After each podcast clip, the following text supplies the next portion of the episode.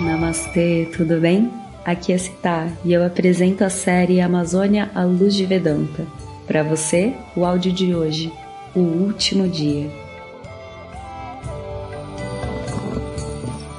Om Shri Guru Pyo Namaha Harihi Om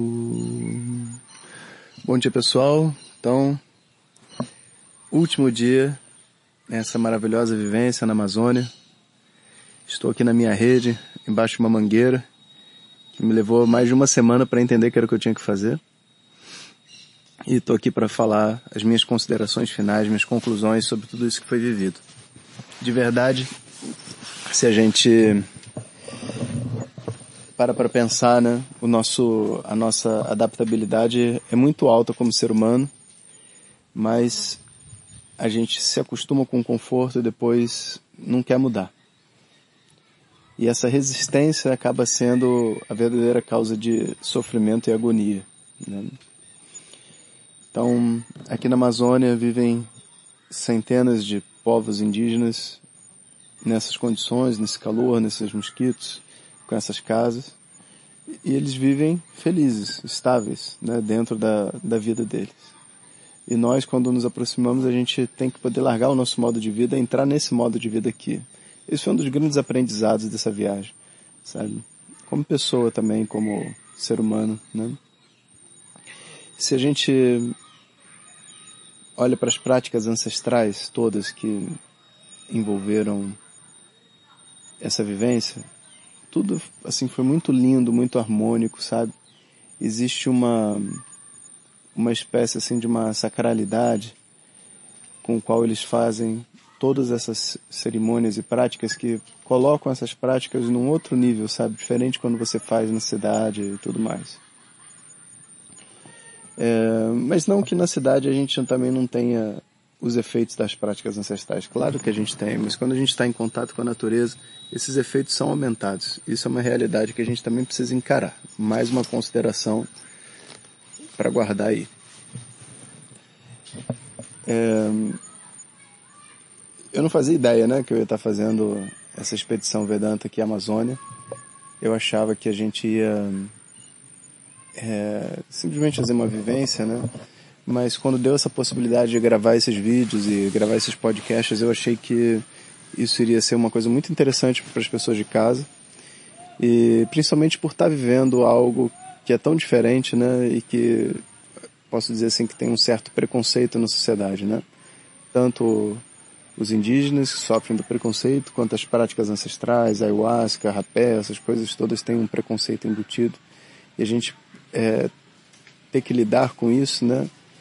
É, não, não é fácil, né? Então, se a gente pode fazer uma vivência, né? Passando o que aconteceu comigo durante esse, esses dias, eu achei que isso também ia ser uma coisa muito rica. É, mais uma vez, né? Eu não, esse vídeo, esses podcasts não são para recomendar ninguém a fazer prática ancestral, nem para visitar a Amazônia, né? Se bem que eu voltaria aqui de novo, porque foi muito bom para mim e para minha família, mas também como tem muitas dificuldades, né? Então, esses, esses dois lados da moeda, assim, precisa ser muito bem analisado e também a gente entender, assim, que as práticas ancestrais não são para todos a todo momento, né? Então as práticas ancestrais são muito agressivas, né, todas elas. E tem certas práticas que a gente não deve fazer, se a gente tem alguma condição. Então, assim, qualquer dúvida sobre isso, você procura um médico, procura também os dirigentes dessas práticas para que eles possam orientar você, sabe, se isso é algo bom ou não é, né? E tá passando um barco aqui, gente. Só um segundinho. Eu estava aqui deitado e pensei nas outras expedições. Expedição Patagônia, Expedição Maurícios, né? Essa então é a nossa terceira expedição Amazônia. E ela vem ainda com essa força das práticas ancestrais, né? E todas essas expedições foram muito especiais, né? Patagônia que tinha essa, essa energia, né, da, de Ushuaia, do, do gelo, sabe? Era uma coisa que foi tão fantástica, né? A expedição Maurícios, né, com esse lugar novo, diferente, com as aulas do Swami Sakshat também foi uma pérola, né. E agora a expedição amazônica, as vivências, vivências com ayahuasca, uni, né? Está é, tá sendo uma outra grande é, uma surpresa, né? Um grande presente, né? Que a gente está recebendo aqui. Então, então gostaria de agradecer a todos que me acompanharam durante essa aventura. Né? Assistam a expedição no YouTube se vocês ainda não assistiram. E vamos estar assim é, preparados para o que vem por aí.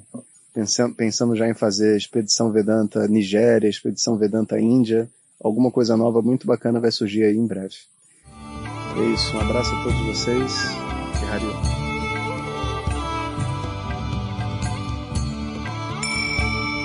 Obrigada por escutar. Eu me despeço dessa série de podcasts Amazônia à Luz de Vedanta. Eu agradeço a todo o povo da aldeia Xanenawa que com tanto carinho recebeu o professor Jonas, sua família, sua equipe. Eu te agradeço também em nome de todos aqui do Instituto por ter acompanhado, partilhado e divulgado esses áudios. Eu agradeço a todos também aqui do Instituto que fizeram com que esses áudios chegassem a tantas pessoas. Não é um trabalho tão simples, sabia? E eu tô muito feliz por ter te acompanhado em cada episódio dessa série. Sabe que todos os dias, cedinho, eu me preparava com o coração cheio para te enviar esses áudios. E foi incrível poder estar contigo e te levar para fazer parte dessa viagem. Foram reflexões, quebra de paradigmas, experiências incríveis que nós compartilhamos, não é? E eu agradeço por todas as mensagens. Nos vemos em breve. Um beijo, Harion.